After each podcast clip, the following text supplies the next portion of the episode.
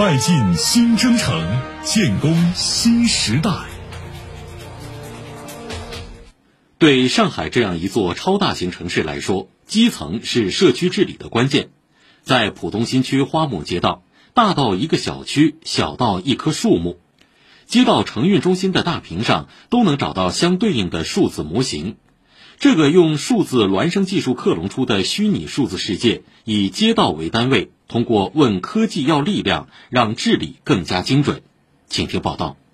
站在花木街道晨运中心的大屏幕前，记者眼前是一个凭空长出的虚拟城市。街道主任李佳宁随机点开其中一栋楼，它就像是花木街道的孪生兄弟一样，与现实世界一模一样。它的特点就是它的部件与实景的就实体城市是一一对应的。你在这里面看到的一棵树、一个灯杆、一个垃圾桶，在实体城市中必有一个和它一样的垃圾桶，就是完全从长相、地理位置，我们是按照测绘的这个要求做的。用数字孪生技术创建一个虚拟世界里的花木，最早源于疫情防控初期，街道开展了大量排摸和筛查工作。这些来之不易的数据成为了社区防控的重要工具。虽说一开始有点赶鸭子上架的味道，但很快大家发现，智慧化手段在实际应用中体现出巨大价值，让社区干部们时刻能对小区情况耳聪目明。以最近两次小区封闭管理为例，街道能够在最短时间将小区的总户数和人数推送给疾控部门，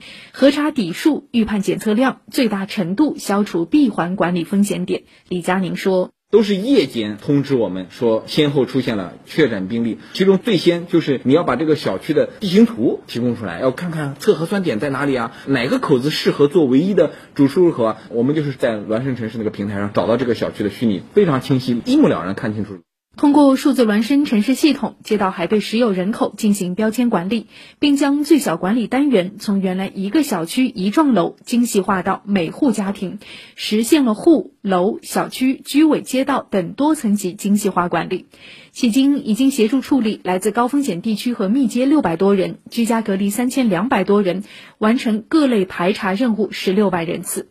当大数据成为了一种治理能力，它还能以最小成本提升最大效率。花木街道城运中心副主任张立俊每天都会通过这个平台对全街道一百六十八个小区进行两次视频巡逻。要是换做以前，这起码是一名工作人员一周的工作量。主要的是对一百六十八个小区呢门口的三温三登记、外人员的测温进行监测。平均在十几秒轮巡一遍，一次呢在半个小时之内能够完成。我们对发现的问题呢，都会直接联系相关的一些，包括我们的物业啊、我们的社区啊，告诉他们现在哪些存在问题。当然，数据和技术不仅局限于疫情防控，它还有更广泛的应用空间。比如在民生帮扶救助领域，它打破了传统线下台账和纯人工排摸的老办法。真正将政策精准送达每一个需要的人，技术组负责人张一平说：“这是化人找政策为政策找人。发现有一些隐秘的角落，他们原先不掌握。